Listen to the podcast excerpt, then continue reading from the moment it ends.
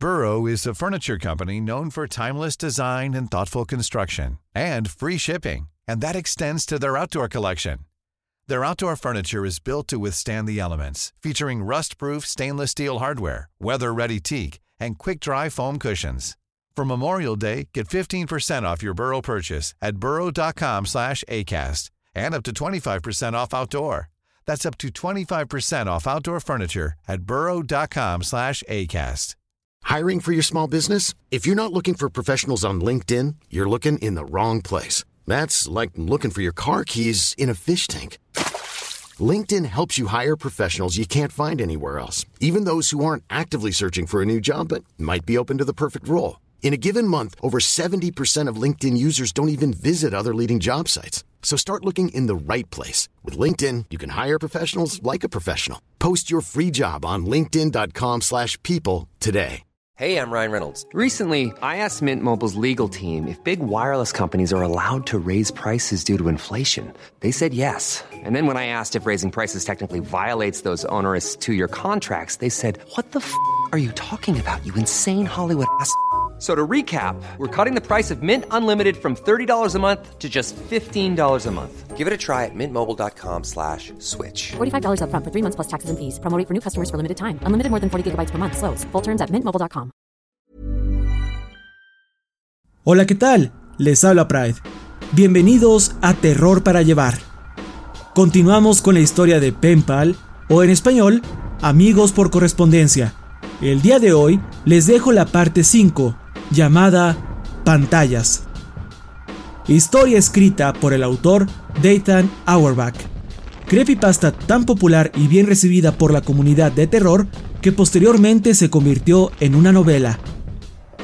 Si quieren la página web del autor, el link a la novela en Amazon o link a los posts originales en inglés, se los dejaré, como siempre, en la descripción de este episodio o de su respectivo video en YouTube, así como los nombres de la música utilizada de fondo. No olviden seguirme en mi canal de YouTube, El Orgullo del Operador, para las más recientes narraciones de terror. También los invito a que me sigan en redes sociales para que estemos más en contacto. Me pueden encontrar como Yo Soy Pride en Facebook, Twitter, Instagram, Twitch y TikTok. Ahora sí, los dejo con la parte 5, pantallas.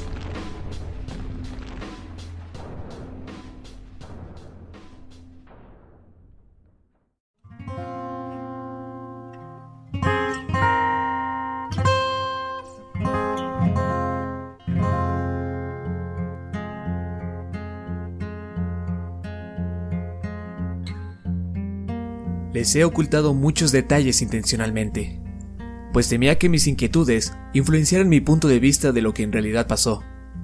Pero ya no tiene caso ocultarles más cosas. Para el final del verano entre el kinder y la escuela primaria, me enfermé de algo que denomino como gripe estomacal. Esta tiene todos los componentes de un resfriado común. Sin embargo, aquí vomitas dentro de una cubeta y no en el excusado, ya que estás sentado en este. Cuando tienes esta enfermedad, la expulsas de ambas salidas. Esto duró unos 10 días, pero justo antes de que me curara, me llegó un nuevo padecimiento, una infección de ojos. Mis párpados estaban tan pegados por la lagaña el primer día de infección que cuando desperté en la mañana creí que me había quedado ciego. Comencé el primer grado de primaria con un nudo en la garganta por estar 10 días de reposo en cama y tener unos ojos rojos e hinchados. Josh estaba en otro grupo y no compartíamos la misma hora de receso, e incluso en una cafetería llena con alrededor de 200 niños, aún me sentaba solo en una mesa. Niños más grandes que yo comenzaron a robarme el almuerzo, por lo que siempre llevaba uno extra, el cual comía escondidas en el baño. Sabía que no podía enfrentármeles, porque nadie lo haría conmigo.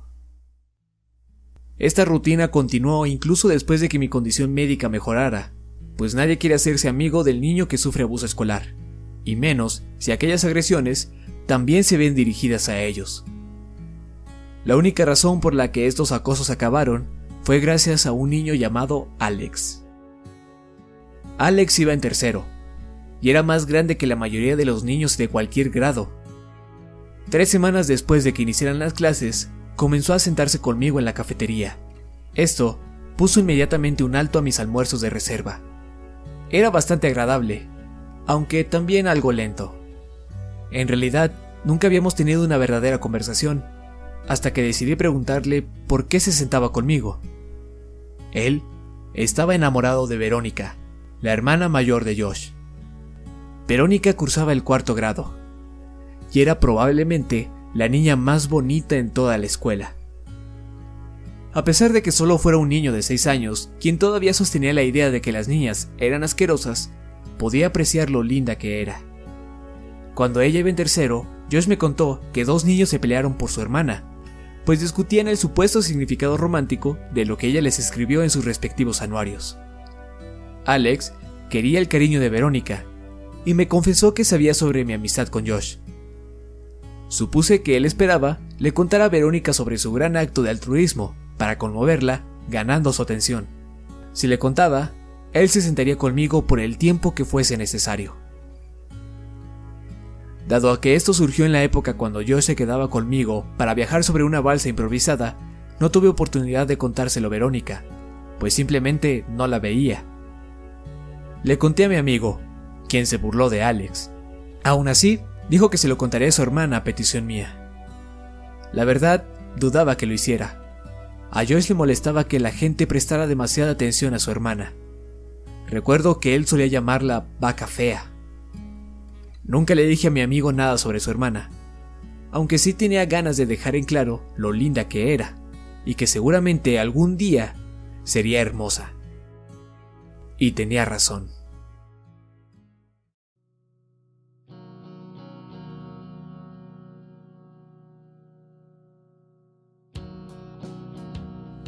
A los 15 años me encontraba viendo una película con unos amigos en un lugar al cual denominamos el cine sucio. Seguro tuvo días mejores, ya que con el paso del tiempo y por la poca atención que le daban, el lugar lucía gravemente deteriorado. Los asientos de las salas no estaban a desnivel como en un cine común, por lo que cuando el lugar se llenaba, había pocos lugares donde podías ver bien la pantalla. Yo supongo que ese establecimiento aún operaba debido a tres razones. Uno, era barato. Dos, un par de veces al mes mostraban una película de culto a la medianoche. Y tres, vendían cerveza a menores de edad durante esas funciones nocturnas. Fui a uno de estos eventos por las primeras dos razones. En aquella ocasión pasaron la película de Scanners de David Cronenberg. La entrada tan solo costaba un dólar.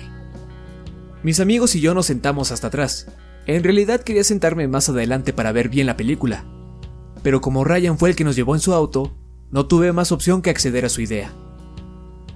Un par de minutos antes de que iniciara la función, un grupo de chicas entró a la sala. Todas eran bastante atractivas, pero sea cual fuese su belleza, se veía eclipsada por una chica de cabello rubio. Y eso, que solo pude verla de perfil por unos instantes. Luego, al girarse un poco para acomodar su lugar antes de sentarse, pude ver su rostro por completo. Inmediatamente sentí un montón de mariposas en mi estómago. Era Verónica. No la había visto en mucho tiempo. Josh y yo nos dejamos de ver gradualmente después de aquella noche cuando nos escapamos de su casa a los 10 años. Y usualmente, cuando iba a visitarlo, su hermana salía con amigas. Mientras todos veían la pantalla, yo veía a Verónica. Solo dejaba de hacerlo cuando me sentía demasiado acosador. Sin embargo, esa sensación era rápidamente opacada por mis deseos de verla un poco más, y mis ojos nuevamente vagaban hacia su posición. Era realmente hermosa, justo como lo había predicho hace años. Cuando los créditos comenzaron a aparecer, mis amigos se pusieron de pie y se fueron. Dado que solo había una salida y entrada, no querían quedarse atrapados entre la multitud y ser los últimos en salir. Yo esperaba ansioso captar la atención de Verónica. Al verla pasar junto con sus amigas, tomé mi oportunidad. ¡Hey, Verónica! Volteó a verme, un poco confundida. ¿Sí? Me levanté de mi asiento y avancé hacia la luz que entraba por la puerta. Soy yo. Josh es un viejo amigo de cuando éramos niños. ¿Cómo, cómo has estado? ¡Ey! ¡Eres tú! ¡Cierto! Ha pasado tanto. Luego les dijo a sus amigas que las alcanzaría en un momento. Sí, han pasado un par de años desde la última vez que me quedé a dormir con Josh. En fin, ¿cómo se encuentra él? Oh, cierto. Recuerdo todos sus juegos. ¿Aún juegas a las tortugas ninjas con todos tus amigos? Rió un poco y yo me sonrojé. No, para nada, ya no soy un niño. Ahora jugamos a los hombres X. De verdad esperaba que eso fuera gracioso. Y al parecer lo fue. Ella rió. Qué lindo eres. ¿Vienes seguido a este cine? Preguntó. Pero yo me encontraba en trance por lo que dijo. ¿En serio cree que soy lindo? ¿O acaso se refería a que era gracioso? ¿Cree que soy atractivo? De repente, me di cuenta de su pregunta y mi mente me trajo abruptamente de vuelta a la realidad. Sí, dije demasiado fuerte. sí, al menos lo intento. ¿Qué hay de ti? De vez en cuando, a mi novio no le gustan este tipo de películas, pero como recién terminamos, creo que vendré más seguido. Y soltó otra risa. Yo intentaba recobrar la compostura. Así que, ¿vendrás a ver el amanecer de los muertos? Se supone que la proyectarán dentro de dos semanas. Es bastante genial. Sí, aquí estaré, sonrió. Estaba a punto de sugerir que quizás podríamos sentarnos juntos para ver la película, cuando rápidamente acortó el espacio entre nosotros y me abrazó. Me alegro de verte otra vez, dijo ella, mientras me sostenía entre sus brazos. Pensaba en qué decir, cuando me di cuenta de que en realidad mi mayor problema era que había olvidado cómo caminar. Afortunadamente, Ryan entró a la sala y habló por mí. Amigo, sabes que la película ya acabó, ¿verdad? Vámonos a la... ¡Oh, yeah! Verónica me soltó y dijo que nos veríamos a la próxima. Parecía verse ahuyentada por la música pseudoporno que Ryan intentaba hacer con diversos sonidos. Estaba furioso, pero olvidé mi ira cuando escuché la risa de Verónica venir desde el lobby. Ojalá el día de la función hubiera llegado antes. La familia de Ryan saldría de la ciudad, por lo tanto, no podría llevarnos al cine, y el resto de mis amigos tampoco tenían auto. Un par de días antes de la cita, le pregunté a mi madre si podría llevarme. Casi de inmediato se negó a hacerlo. Continué insistiendo, cada vez más fuerte, y ella seguía contestando lo mismo, igualando el volumen de mi voz. Preguntó por qué tenía tantas ganas de ir, si ya había visto la película antes. Dudé un poco antes de confesarle que esperaba encontrarme con una chica. Ella sonrió y juguetona preguntó si de casualidad la conocía. A regañadientes le dije que era Verónica. Entonces, la sonrisa en su rostro se desvaneció y fríamente dijo, no. Decidí preguntarle a Verónica si podía pasar por mí, no tenía idea de si seguían viviendo en la misma casa, pero valía la pena intentarlo. Sin embargo, se me ocurrió que Josh podría ser el que contestara el teléfono. No había hablado con él desde hace tres años aproximadamente, y si él contestaba, obviamente no podía decirle de inmediato que pusiera a su hermana al teléfono. Me sentiría culpable si llamara solo para hablar con Verónica y no con él. Pero rápidamente hice a un lado ese sentimiento. Josh tampoco me había hablado en años. Tomé la bocina y marqué aquel número que aún tenía claro en mis recuerdos por haberlo marcado tantas veces en el pasado. Sonó varias veces antes de que alguien contestara. No era Josh. Sentí una extraña mezcla de alivio y decepción, pues en ese instante me percaté que en realidad extrañaba a mi viejo amigo. Le llamaría después de ese fin de semana. Lo que importaba en ese momento era preguntarle a Verónica si podría llevarme al cine. Sin embargo, la persona que contestó dijo que me había equivocado de teléfono. Volví a marcar el número sin resultados. La mujer del otro lado de la línea dijo que probablemente habían cambiado su número. Me disculpé por molestarla y colgué. Al hacerlo, me puse inmensamente triste, pues ahora no podría contactar a Josh aunque quisiera. No dejaba de sentirme mal por haber temido que él contestara, pues había sido mi mejor amigo hace un tiempo. me di cuenta de que la única forma en la que podría ponerme nuevamente en contacto con él era a través de Verónica. Así que ahora tenía una razón más para verla, aunque no es como si necesitara una en primer lugar. Un día antes de la función, le dije a mi madre que ya no me interesaba ir al cine, pero le pedí que me dejara ese sábado en casa de mi amigo Chris. Se dio mi petición y fue a dejarme un par de horas antes de que iniciara la película. Mi plan era caminar desde la casa de mi compañero hasta el cine, ya que solo era como un kilómetro de distancia. La familia de Chris iba a la iglesia los domingos por la mañana, por lo que sus padres se acostaban temprano la noche anterior. A Chris no le molestaba quedarse en casa para cubrirme, pues tenía planeado charlar con una chica que conoció en línea. Dijo que mi viaje de regreso sería muy solitario y deprimente, después de que Verónica se burlara en mi cara por tratar de besarla. Yo le contesté que tuviera cuidado al intentar tener sexo con su computadora. Podría electrocutarse. Salí de su hogar a las 11:15 de la noche. Hey, I'm Ryan Reynolds. At Mint Mobile, we like to do the opposite of what Big Wireless does. They charge you a lot, we charge you a little. So naturally, when they announced they'd be raising their prices due to inflation, we decided to deflate our prices due to not hating you. That's right. We're cutting the price of Mint Unlimited from $30 a month to just $15 a month. Give it a try at mintmobile.com slash switch. $45 upfront for three months plus taxes and fees. Promo rate for new customers for limited time. Unlimited more than 40 gigabytes per month. Slows. Full terms at mintmobile.com. Hey, it's Ryan Reynolds, and I'm here with Keith, co-star of my upcoming film, If, only in theaters May 17th. Do you want to tell people the big news? All right, I'll do it. Sign up now and you'll get unlimited for $15 a month in six months of Paramount Plus Essential Plan on us. Mintmobile.com slash switch. Upfront payment of $45 equivalent to $15 per month. Unlimited over 40 gigabytes per month. Face lower speeds. Videos at 480p. Active Mint customers by 531.24 get six months of Paramount Plus Essential Plan. Auto renews after six months. Offer ends May 31st, 2024. Separate Paramount Plus registration required. Terms and conditions apply if rated PG. Trataba de avanzar a un buen ritmo. Quería llegar justo antes de que iniciara la película.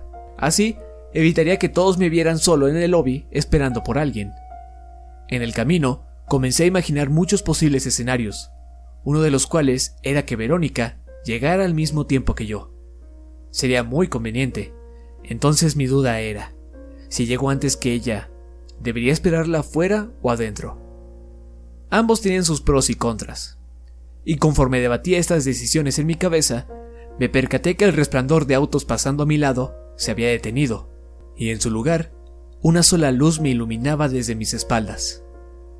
La calle no tenía alumbrado. Caminaba sobre la hierba, con el asfalto a unos 60 centímetros a mi izquierda. Di unos pasos a mi derecha, alejándome de la calle, y traté de ver por sobre mi hombro lo que estaba atrás de mí. Era un auto, estacionado a unos 3 metros de distancia.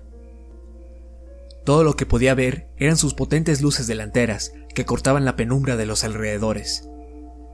Creí que se trataba de uno de los padres de Chris. Quizás habían ido a su habitación para ver cómo estábamos y se dieron cuenta de que me fui. No haría falta mucha presión para hacer que mi amigo confesara. Di un paso en dirección al auto y este comenzó a andar lentamente hacia mí. Me pasó de largo y pude ver que no era el carro de los padres de Chris, ni ningún otro vehículo que me resultara familiar. Intenté identificar al conductor, pero como estaba demasiado oscuro y anteriormente había sido deslumbrado por la luz, mis ojos aún no se adaptaban al cambio y no pude ver nada.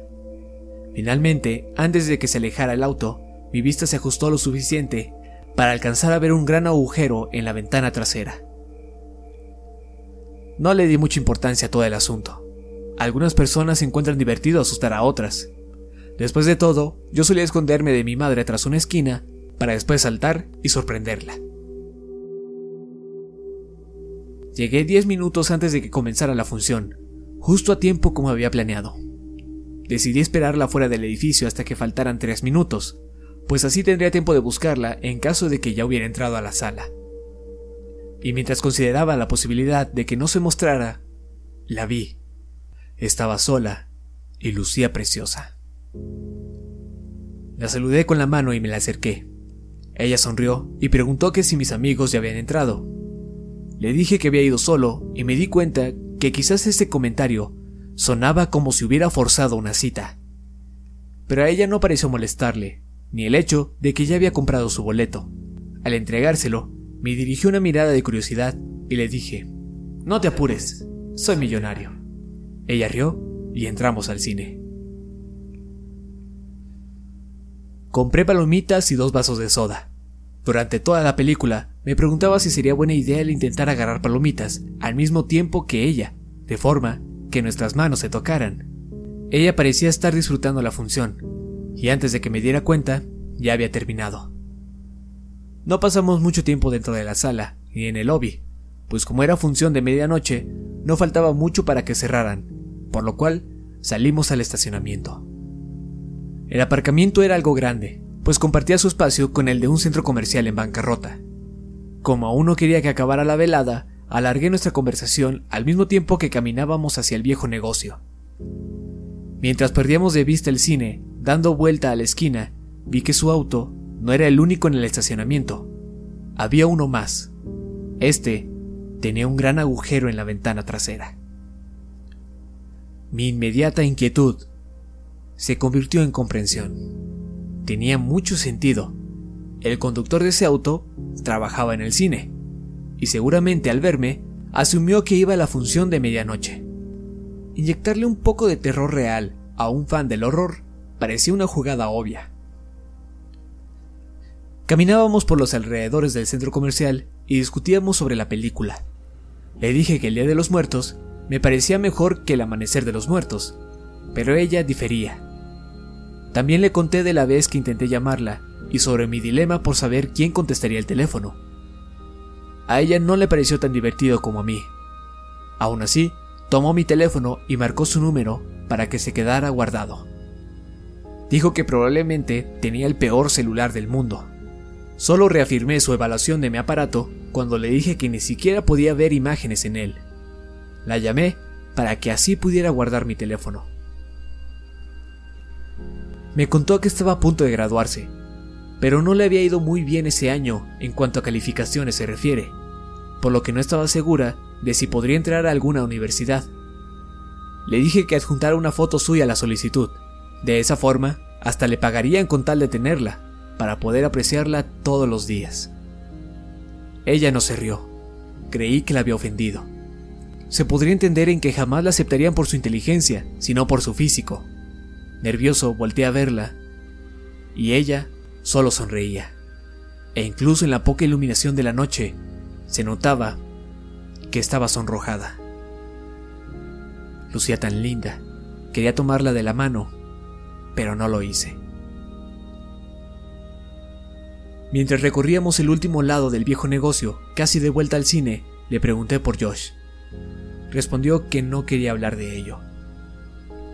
Insistió un poco más. Al menos quería saber si se encontraba bien. A lo que ella simplemente contestó, no lo sé. Supuse entonces que en algún punto Josh se desvió del buen camino y comenzó a meterse en problemas. Me sentí mal. Me sentía culpable. Al acercarnos de nueva cuenta al estacionamiento, vi que el auto con el cristal roto ya se había marchado, y ahora el vehículo de Verónica era el único que quedaba. Ella me preguntó si quería un aventón, y aunque en realidad no lo necesitaba, le dije que sí. Había bebido demasiado refresco durante la función, y toda la caminata de hace unos instantes le estaba poniendo mucha presión a mi vejiga. Podría esperar hasta la casa de Chris para ir al baño, pero como había decidido el intentar besarla cuando me dejara, no quería que mis necesidades biológicas me arruinaran el momento. Después de todo, sería mi primer beso. Como el cine ya había cerrado, no tenía coartada para ocultarle lo que iba a hacer, así que se lo dije directamente. Iría detrás del edificio para orinar. Regresaría en dos sacudidas. Ella rió. De camino al edificio, me detuve y volteé a verla. Le pregunté si acaso Josh le había mencionado en algún momento lo que aquel chico llamado Alex hizo por mí. Lo pensó por un momento y luego dijo que sí. Le extrañó que sacara ese tema de la nada, pero le aclaré que solo fue por curiosidad. Josh realmente fue un gran amigo. Ya detrás de la estructura, vi que, de forma paralela al edificio, había una cerca de malla que se extendía a ambos lados sin fin aparente como ella aún podía verme en ese sitio, Creí que sería buena idea al saltar la cerca, alejarme un poco de su vista, hacer lo mío y luego regresar lo más rápido posible. A lo mejor era exagerado hacer todo eso, pero quería ser educado y no hacer mis necesidades donde pudiera verme. Brinqué la malla, me alejé un poco y oriné. Por unos momentos, los únicos sonidos en el ambiente eran el de los grillos entre la hierba y el de mi orina cayendo al suelo. Estos fueron rápidamente opacados por un ruido que incluso en la actualidad puede escuchar si no hay más sonidos que me distraigan. En la distancia, podía escuchar un tenue chillido que se desvaneció velozmente, solo para ser reemplazado por una cascada de retumbantes vibraciones. Entendí casi al instante de lo que se trataba. Era un auto. Los ronroneos del motor sonaban cada vez más fuertes, y entonces pensé, no suena más fuerte, sino que está más cerca. Al darme cuenta de eso, fui hacia la cerca, pero antes de que pudiera avanzar mucho, escuché un grito breve y ahogado, y el rugir del motor terminó con un golpe repentino y ensordecedor.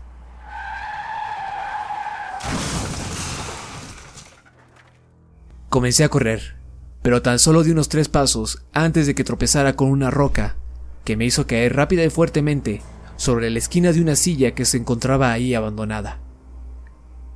Me sentí mareado por unos 30 segundos, pero el sonido de un auto encendiendo me regresó a mis sentidos con un golpe de adrenalina y recuperé el equilibrio. Corrí el doble de rápido. Me preocupaba que, lo que sea que haya sucedido, hubiera lastimado a Verónica. Mientras trepaba la cerca, pude ver que aún quedaba un auto en el estacionamiento. No vi algo que indicara un choque vehicular. Y creí que, tal vez, me había equivocado al estimar la proximidad de aquel ruido. Conforme corría hacia el auto de mi cita y perdía el sentido de la orientación, finalmente vi lo que el auto había impactado. Mis piernas dejaron de moverse casi al instante. Era Verónica. Su auto se encontraba en medio de nosotros, y conforme acortaba la distancia, dándole la vuelta al vehículo, pude verla por completo. Su cuerpo estaba torcido y golpeado, como si fuera un maniquí demostrando lo que el cuerpo humano no puede hacer. Podía ver el hueso de su espinilla perforando sus pantalones, y su brazo izquierdo estaba tan dislocado que pasaba por atrás de su cabeza y la mano caía sobre el lado derecho de su pecho. Su cabeza colgaba hacia atrás y su boca estaba abierta, como si diera un silencioso grito al cielo. Había demasiada sangre, y entre más la miraba, era más difícil discernir si yacía sobre su espalda o el pecho. Esa ilusión óptica me hizo sentir náuseas. Cuando te encuentras con algo que parece salido de una fantasía o una pesadilla, tu mente intenta convencerse a sí misma de que eso no es un sueño, y para ello distorsiona tu sentido del tiempo. Todo parece moverse en cámara lenta. En ese instante, realmente creí que podría despertarme en cualquier momento, pero no fue así. Atemorizado, busqué torpemente mi teléfono. Quería pedir ayuda, pero no tenía señal. Podía ver el celular de Verónica asomándose por lo que creía era la bolsa frontal de su pantalón. No tenía elección. Temblando, extendí mi mano para tomar su móvil, y mientras lo sacaba del bolsillo, ella se movió e intentó inhalar aire tan violentamente que parecía estarse ahogando. Esto me asustó, tanto que retrocedía saltos cayendo de espaldas sobre el asfalto con su teléfono en mano. Ella intentaba ajustar su cuerpo a su posición original, pero con cada movimiento y jaloneo que hacía, podía escuchar el tronar y rozar de sus huesos. Sin pensarlo, me abalancé en dirección a ella, puse mi rostro enfrente del suyo y le dije, Verónica, no te muevas, no lo hagas, ¿de acuerdo? Quédate así, no te muevas. Por favor, Verónica, quédate quieta. Seguía repitiendo esas palabras, pero empezaba a desmoronarme. Lágrimas comenzaron a surgir de mis ojos. Miré su celular y aún funcionaba. La pantalla se encontraba en la sección de contactos, mostrando el número que acababa de guardar. El mío. Al ver eso, mi corazón se quebró un poco. Llamé al 911 y esperé junto a ella. Le decía una y otra vez que estaría bien. La culpa me carcomía cada vez que le mentía con eso.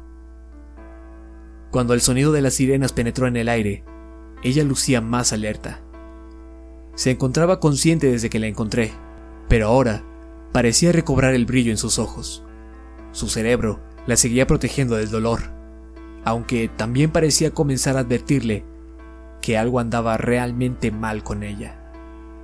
Entonces, sus ojos buscaron mi mirada y sus labios comenzaron a moverse. Muy apenas si podía emitir sonido, pero alcancé a escuchar... Eh... foto. Eh... me... tomó... me tomó... una foto. Él... No entendía a lo que se refería. Solo le respondí con lo único que podía decir. Lo siento mucho, Verónica. Lo siento. Pude acompañarla en la ambulancia, donde finalmente perdió el conocimiento. Esperé en la habitación que habían reservado para ella. Aún tenía su móvil, por lo que lo guardé en su bolso, y llamé a mi madre desde el teléfono del hospital. Eran alrededor de las 4 de la mañana. Le dije que estaba bien, pero Verónica no. Maldijo varias veces, y luego dijo que venía en camino. Sin embargo, le advertí que no me iría del hospital hasta que Verónica saliera de cirugía. Dijo que iría al hospital de todas formas. Llegó y casi no intercambiamos palabras. Le dije que lamentaba el haberle mentido y contestó que hablaríamos de eso más tarde. Creo que si hubiéramos hablado más en ese momento, si le hubiera contado sobre cajas o la noche en la balsa, y si ella me hubiera contado más sobre lo que sabía, las cosas hubieran cambiado. Sin embargo, nos quedamos ahí sentados, en silencio. Me dijo que me amaba y que podría llamarla en cualquier momento para que me recogiera. Mientras mi madre se iba, los padres de Verónica entraron rápidamente. Su padre y mi mamá intercambiaron unas cuantas palabras. Parecía que hablaban de algo muy serio.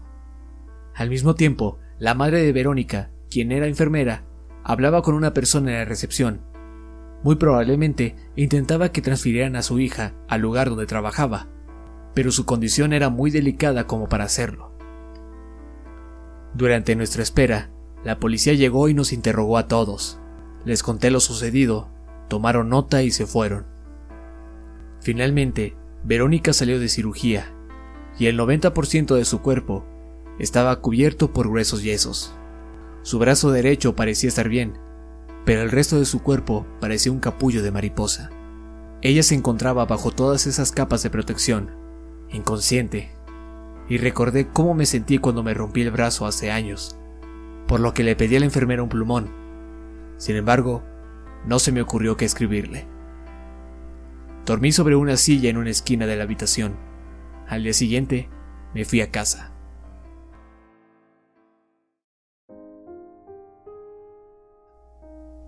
Fui a visitarla todas las tardes durante un largo tiempo.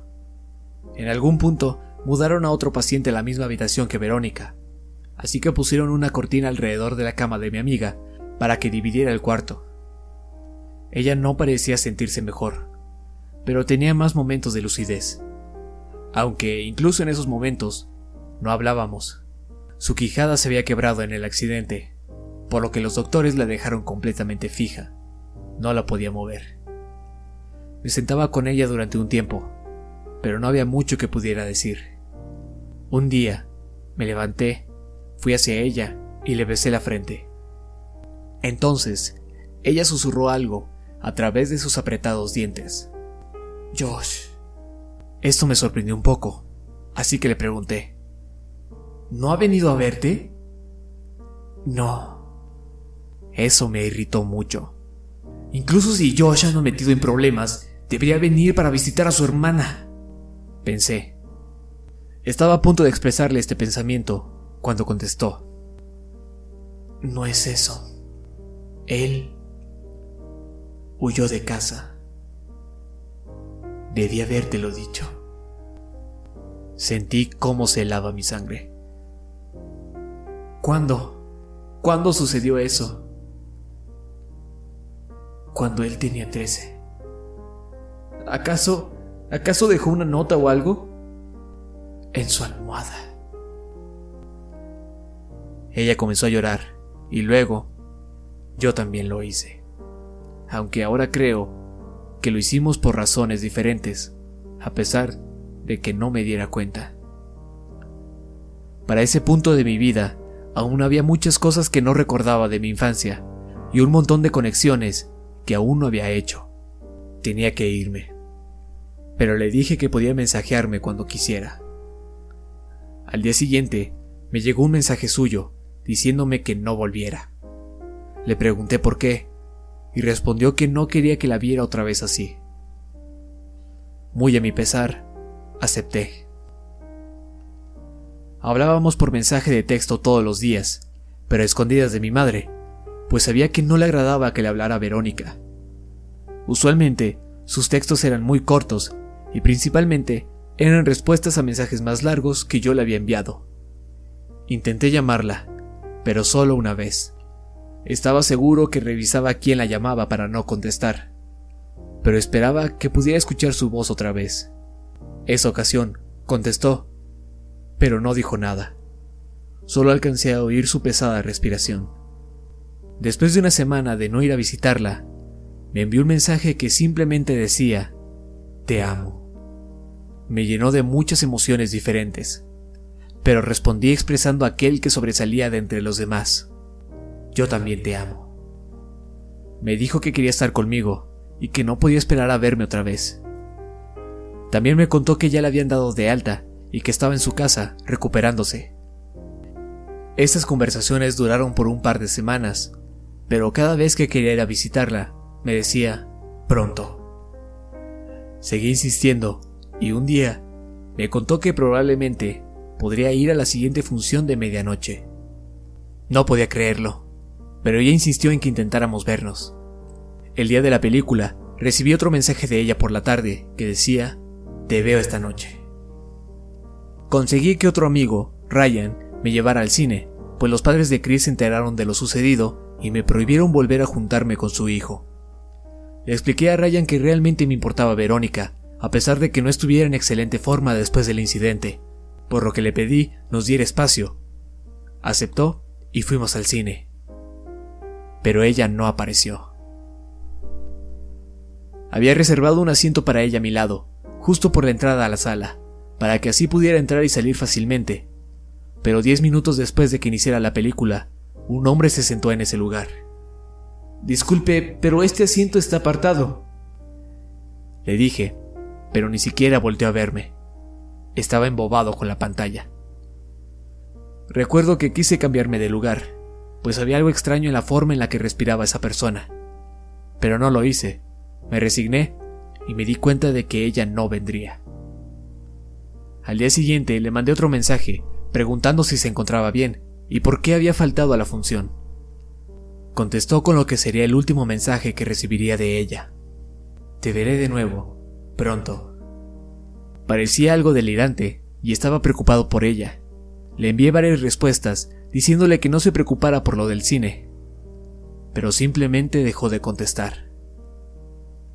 Durante los días siguientes, comencé a sentirme cada vez más molesto por la situación. No había forma de contactarla.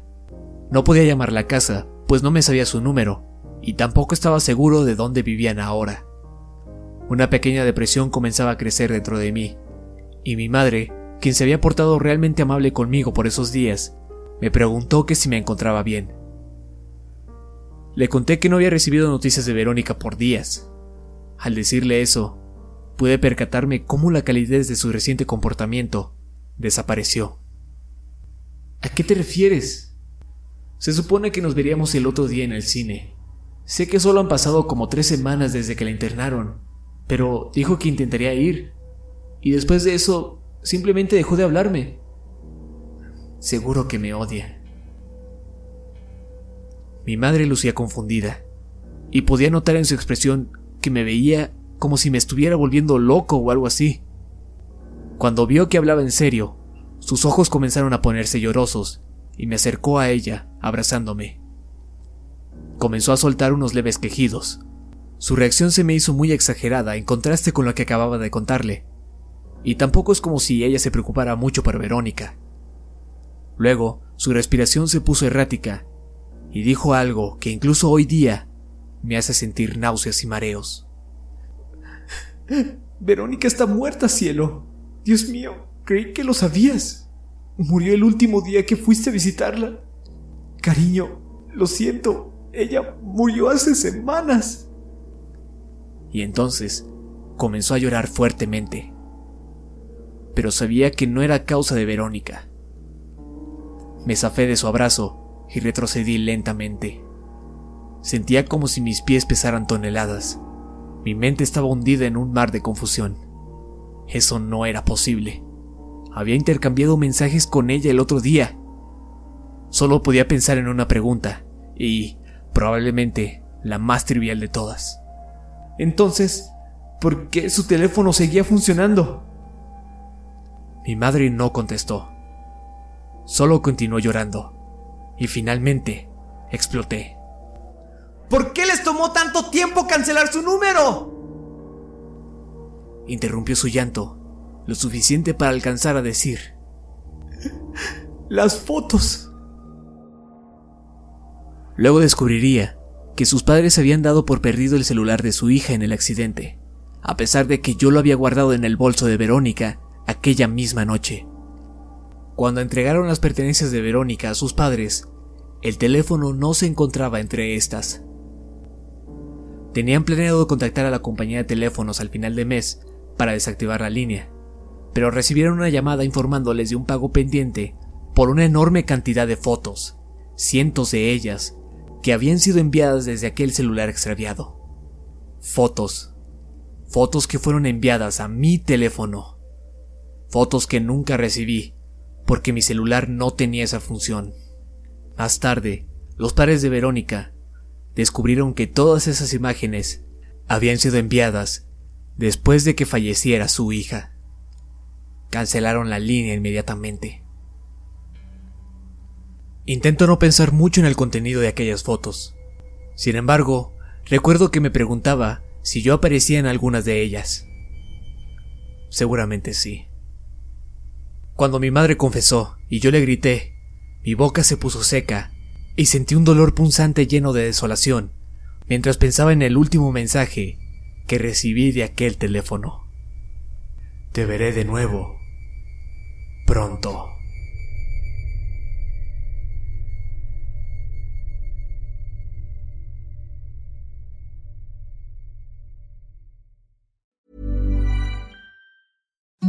Imagine the softest sheets you've ever felt. Now imagine them getting even softer over time. That's what you'll feel with Bowl and Branch's organic cotton sheets. In a recent customer survey, 96% replied that Bowl and Branch sheets get softer with every wash. Start getting your best night's sleep in these sheets that get softer and softer for years to come. Try their sheets with a 30-night guarantee. Plus, get 15% off your first order at bowlandbranch.com. Code BUTTERY. Exclusions apply. See site for details.